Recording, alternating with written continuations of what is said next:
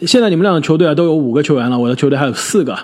开花队以第十五顺位选择来自波士顿凯尔特人队真正的老大杰森塔图姆。这塔图姆出现在布朗之后，应该还是挺让人惊讶的。没错啊，刚刚正经你说杰伦布朗今年看上去像凯尔特人的老大，我觉得这的确还是没有办法撼动老大的位置。所以说是看起来像嘛。对塔图姆的确呢，今年是打的场次比杰伦布朗是少了很多，也是因为不幸的被新冠影响了。但是他在打球的这十六场比赛中，目前为止这状态他的数据都是达到了职业生涯的新高，得分、篮板、助攻，这每一项都比杰伦布朗更高，而且每一项都达到了职业生涯的最高啊！场均二十七点三分，七点三个篮板，三点九个助攻，这基本上。真的就是东部不一定是全明星首发，但也是可以是进入首发讨论的这个行列了。塔图姆之所以出现在杰伦布朗之后啊，他最吃亏的就是他的位置啊，因为他是算作前场的，那前场的竞争啊，相对来说竞争更加的激烈。这点我非常的同意啊。那而且对于塔图姆和杰伦布朗来说，虽然两个球员都非常年轻啊，但也是过去这么多年打了多次的季后赛，也是甚至是多次打到东决啊。对他们来说，其实常规赛是一方面，全明星的荣誉是一方面啊，更重要的是到了季后赛，今年到底能走多远？这东部的格局今年真的是跟之前比啊，完全不一样了。每一关打怪的这个难度啊，都上升了很多。因此，塔图姆他到底是不是能进入联盟超巨的这个行列啊？今年的季后赛才是真正见分晓的时刻。那我的球队现在有了五个球员，但是其实我的这个首发还缺一个前场。那让我来补充上这个前场，那就是同样来自东部的球队，来自迈阿密热火队的班姆阿德巴约。这样我的。这个首发五虎再加我的第六人就齐了。我的后场哈登、库里，前场约基奇、塔图姆、阿德巴约，替补超级第六人卢卡东契奇。开花，你如果上个赛季选阿德巴约啊，可能要夸你慧眼识珠。但是你现在选阿德巴约，我怎么感觉是带了个人色彩呢？我非常同意啊，我觉得这里有很多个球员比阿德巴约更适合，而且跟他打法风格非常像。特别值得一提的就是尼克斯的 buff 主兰德尔，兰德尔应该是比阿德巴约更有资格进入全明星的。这一点其实我并不否认。其实真正来看，兰德尔的数据好像比阿德巴约还更加华丽。球队的战绩好像现在战绩 好像也比阿德巴约好，好像他在球队的地位也比阿德巴约在球队的地位更加稳定，是吧？这么来看，稳稳的球队老大，那肯定要选兰德尔。但是你知道问题是什么吗？问题就是。兰德尔他在尼克斯队，兰德尔从来没有在季后赛中证明过自己。其实我选他，我还是有点虚的。他到底是不是一个能带队在季后赛获得、能用数据换取胜利、能打季后赛、能打总决赛强度的球员？这一点我是保持疑问的。我非常愿意相信啊，他的状态，尼克斯的状态是真的，就是今年我们终于能看到尼克斯未来的希望了，而且真的是能在尼克斯有一个全明星了。我是愿意相信的，但我现在还是保持非常谨慎的怀疑。但是阿德巴约就不一样了，今年的数据比去年更加优秀了，但是他去年就已经是证明了自己是可以在季后赛作为球队最关键的球员，能在最关键的时刻用防守终结比赛，同时是跟着球队一度杀到了总决赛。今年球队状态的确不好，现在战绩比尼克斯差，但是你愿意跟我赌？到了常规赛结束的时候，热火和尼克斯哪个战绩更好吗？我觉得你也会选的是迈阿密热火，对吧？因为之前迈阿密热火一直是有伤病的问题，德拉季奇缺过阵，西罗缺过阵，吉米巴托勒几乎是整个赛季感觉一直没怎么打，因为疫情的原因啊。所以这支阵容其实今年更加补强的这支热火阵容齐整之后，我相信球队的战绩很快就可以上去了。因此，在阿德巴约在去年进了全明星的基础上，数据又上升了一个台阶啊！我觉得还是可以把它放在我的全明星的阵容之中。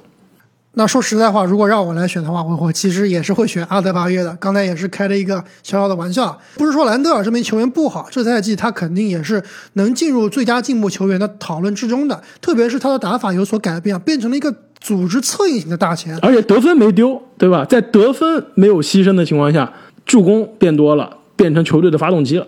没错，但是兰德尔毕竟啊，这名球员的防守还是偏弱一些，跟这个联盟最好第一梯队的防守者阿德巴约比起来还是差了一些。而且啊，其实阿德巴约今年的进步也是肉眼可见的，特别是这个我看打我们篮网那场比赛里面啊，得了四十多分，那场比赛里面真的是各种各样的进攻技术啊，感觉是非常的全面，中距离投篮啊是比之前稳了许多。那其实我对热火队今年的战绩呢，也现在来看。担心还是有点为时过早。如果他们真的是人员齐整的话，我觉得这支球队啊，仍然是东部不可小视的一支球队。那我这里的最后一个首发位置，首发的后场，犹豫了半天啊，最后还是选他吧。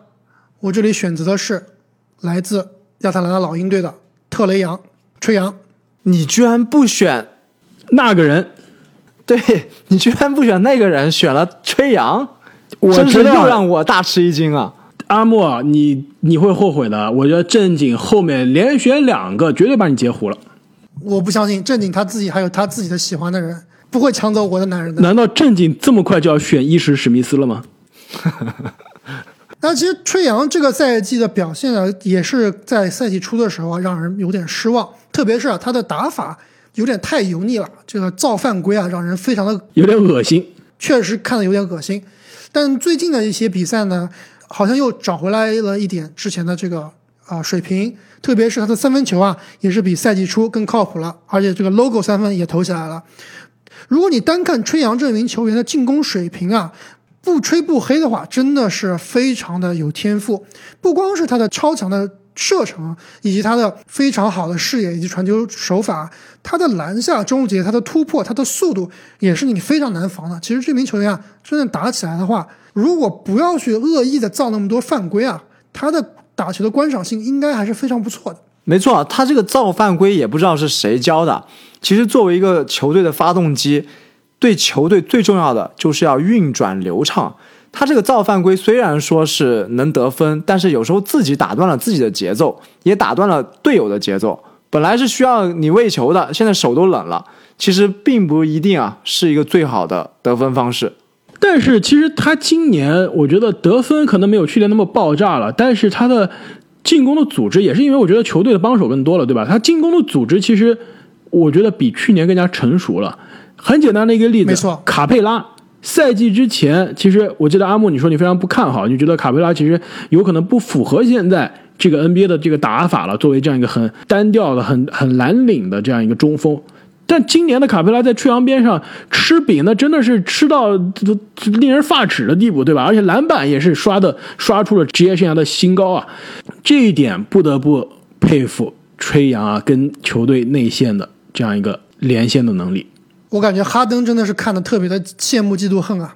对啊，就天天喂小乔丹，真的是喂的自己吐了，不是小乔丹吐。没错，如果把卡佩拉放到现在的这支篮网，那真的是不敢想象起飞了。那我的首发已经完成了，那我下面开始选替补。正经队以第十八顺位选择来自华盛顿奇才的比尔。那比尔上个赛季我们都说了，作为得分榜高居第二名的球员，居然落选了全明星，真的是非常的遗憾，也是非常的让人摸不着头脑。没进全明星，也没有进联盟的前三阵容，最佳阵容。没错，这真的是很奇怪。今年感谢盛景，至少是在我们的选秀中，你是把他放进了全明星。不知道不知道真实的情况会怎么样，但是第一轮的票选看上来好像是非常有希望的。对这点我非常吃惊啊！既然他在东部竞争非常激烈的这个后场啊，有欧文、有哈登、有吹杨这些人气球员的情况下，竟然能拿到后场排名的东部第一，是非常让我惊讶的。毕竟篮球也是一个得分的运动嘛。作为这个赛季目前为止的得分王啊。无论是他其他方面怎么样，或者是球队战绩怎么样，比尔真的是值得一个全明星的位置的。那确实，如果说到比尔的弱项啊，那真的除了得分之外啊，也很难找到其他他特别亮眼的表现了。这个赛季可能也是著名的开会之王，对吧？老是拿高分，然后最后比赛输球。空砍群群主，啊，对，而且他相比于得分榜后两位杜兰特和利拉德来说啊，出手数其实是比较高的。另一方面来说，就是这个效率啊，可能没有下面两位大神那么高。杜兰特和利拉德场均出手都不到二十次，但是比尔啊，每一场要出手二十五点六次。正经队以第十九顺位选择来自步行者队的小萨博尼斯。萨博尼斯继上个赛季进入全明星之后啊，这个赛季的发挥依然是非常亮眼啊。萨博尼斯这个赛季啊，场均二十一分，十一点八个篮板，五点七个助攻啊，真的是非常的全面。虽然是霸王龙的手臂是吧，这个臂展非常的令人捉鸡，依然是没有什么盖帽作为一个内线球员，但是进攻非常的华丽，而且有一手非常好的组织。没错啊，这个赛季步行者之所以战绩这么好啊，那萨博尼斯这个挡拆以及内线的进攻啊，绝对是非常重要的因素。而且让我特别欣赏的一点就是，萨博尼斯有一场在输给雄鹿之后啊，接受采访，他说，可能有时候我们对于这些超级球队啊过于尊重了，就是说不应该看到对面有大牌球星或者是。超级球队我们就害怕，就应该上去刚就完事儿了。那么这个采访啊，其实体现出了萨博尼斯他的心气非常高。那毕竟是曾经的世界第一中锋的孩子，那从小耳濡目染，那必须的。那我这里的首发阵容以及我的第一个替补都已经确定了。下面呢，我还差两个替补，而且我的东部名额已经全部用完了。接接下来两个人我必须要在西部选了。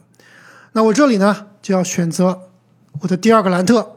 也就是孟菲斯灰熊队的莫兰特，终于啊，阿木是不是很感谢我没有截胡？阿木给了正经多少钱？其实我刚刚就很纠结啊，在我选吹杨的时候啊，我其实从心里里面是想选莫兰特，但是莫兰特自从他这个伤愈归队之后的这个状态啊，真的是让我非常的捉急，所以呢，我觉得以他现在的状态让他打首发控卫的话，确实是有点过于牵强了。那所以呢，我还是把他选进了我的替补阵容。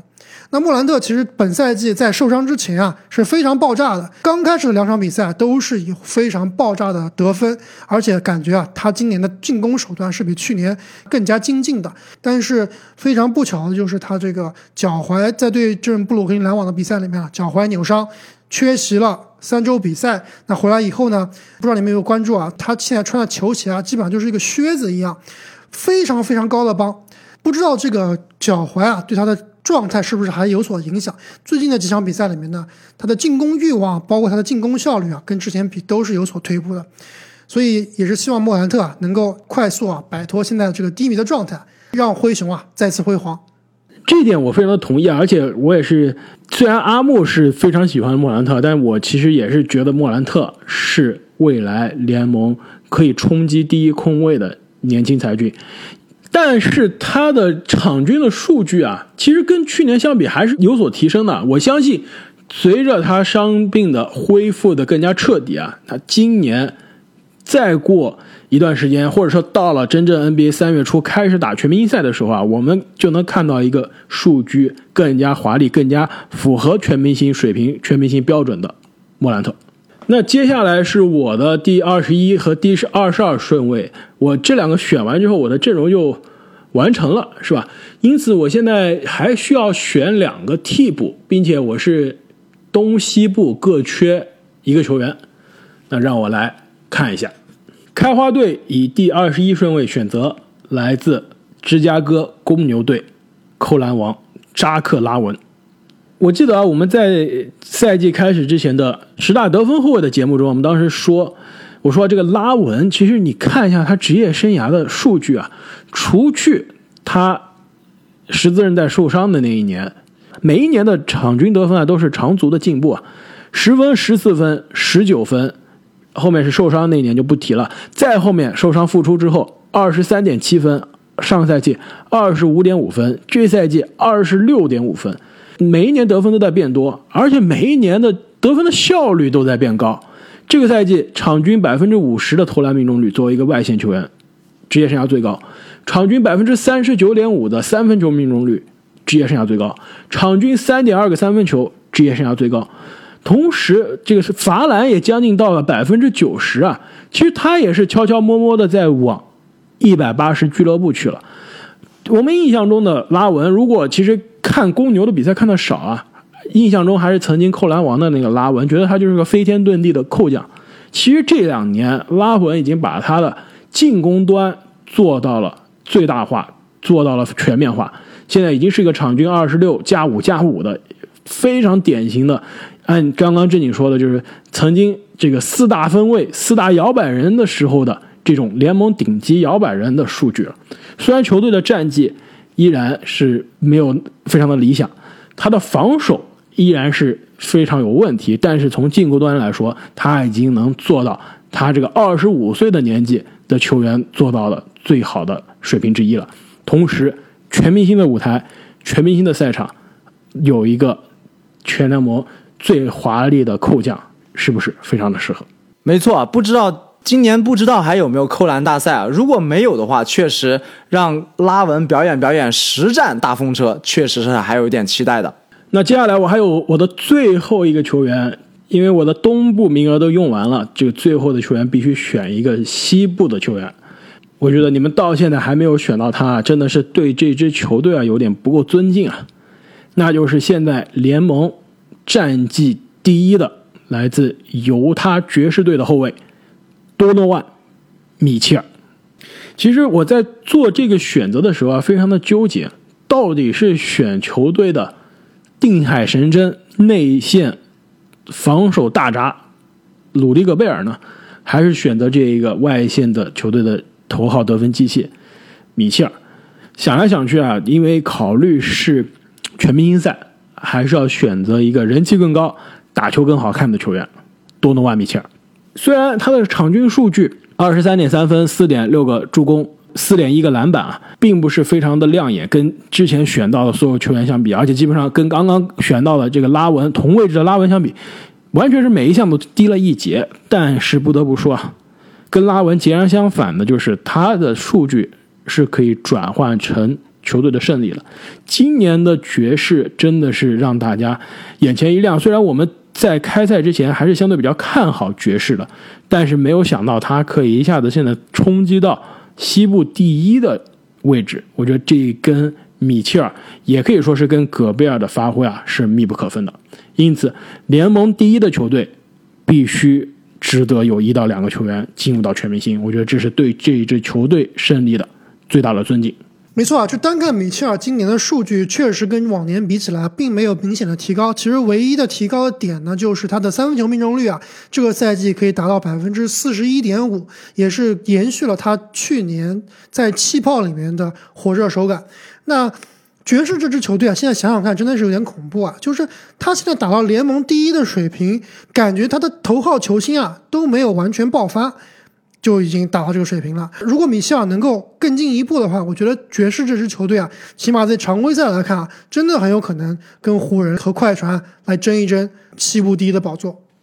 那我这里也是最后一个名额了，而且我只能选西部。那我想来想去呢，还是选他吧。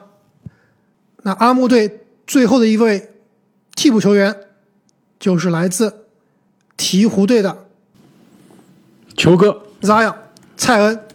哇，你们俩今天都是要把这个公平、公正、公开践行到底吗？开花刚开始不选卢卡，这个阿木把莫兰特放后面，然后现在又放弃了英格拉姆来选 Zion。那其实 Zion 这名球员就是为全明星量身定做的。有点像当年的卡特的感觉啊。那论球风爆炸，论这个观赏性啊，我觉得 Zion 真的是毫无疑问联盟里面绝对是顶尖的。而且啊，他这名球员在我之前并不完全看好的情况下，今年倒是给了我很多惊喜。那其实最大的变化就是，你没有发现，其实 Zion 比以前瘦了，他比以前明显啊瘦了一圈，壮还是很壮，但是他的身材呢，有点像往这个詹姆斯的方向发展了。就幼年詹姆斯啊，很精壮，而且他的篮下杀伤力啊依然是非常的强劲。那看数据，Zion 今年的数据好像跟去年比起来啊，并没有明显的进步很多。但是如果你看他的上场时间啊，场均三十二点七分钟，而且啊没有缺席一场比赛，二十场比赛场场都上场比赛，这从某一种角度啊，也是我们最担心的他的健康问题啊。其实这个赛季真的是给了我们一个非常好的开端。那也是希望我的两名替补 Zion 和莫兰特这两名一九的绝代双骄啊，能够在未来统治联盟。现在轮到最后一个顺位了，也是正经队的最后一个选择。正经，你会选择谁？那既然把最后一个顺位留给了我啊，既然前面也做了这么多铺垫啊，那我在这个地方真的是不得不任性一把了。本来这个位置呢，我应该选择海沃德的，对吧？这个赛季他带领黄蜂，不但个人数据非常好看，而且让黄蜂这支球队啊，摆脱了一贯以来我们对他鱼腩的印象，现在是排名东部第九啊，而且整支球队也非常有活力。那海沃德肯定是功不可没，但是在这个地方啊，我只能遗憾的对海沃德说声抱歉了。我要任性一把，我要选择来自金州勇士队的乌布雷的队友维金斯。哇，你居然选的，你居然选的是维金斯啊！你刚刚说乌布雷的队友，我以为你选乌布雷，我觉得已经很惊讶了。后来你说乌布雷的队友，我觉得你选的是不是选追梦啊？还是选真的是选克雷啊？那克雷那么多几十几万张票，原来都是你选，结果不是乌布雷，不是追梦，不是克雷，居然是维金斯啊！正经，这如何解释？没错，这正经你还真把维金斯选进去了。之前上期节目啊，我还跟大家透露过，我是看过正经选的全明星的这个截图的。当时他真的把维金斯放到了这个西部的首发里面啊，当时就被我嘲笑了。没想到你真的要把这个维金斯进行到底了。确这确实啊，到了这个最后一位啊，我再不任性一把就没机会了。这个选择真的是纯个人喜好啊，我确实是很想看一下维金斯如果能到全明星的赛场上。他这个憨厚的笑容和他的比赛，想想就很有趣。那话说回来，如果是关注勇士或者是维金斯的球迷，确实也能看到他这个赛季的进步。从之前在森林狼队的这个像无头苍蝇一样，或者是效率非常低的一名球员，到了勇士之后，也学会防守了，也学会努力了。最重要的是学会出汗了，对吧？看的是让我们勇士的球迷啊，心里面非常欣喜，而且。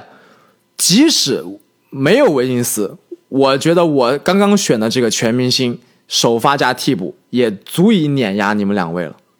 正是有了维金斯，你的这个阵容啊，立刻就不一样，出现了突破口是吗？出现了一个 专打的弱点。我们球队的这个替补啊，这胖虎也好，这浓眉哥也好，卢卡也好，就专打。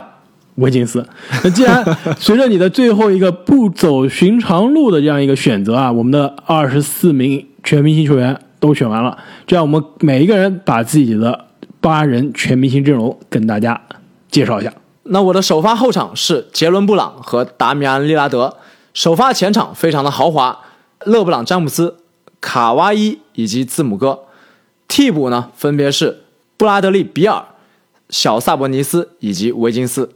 那我这里呢，首发阵容是杜兰特、恩比德、保罗·乔治、欧文以及吹杨。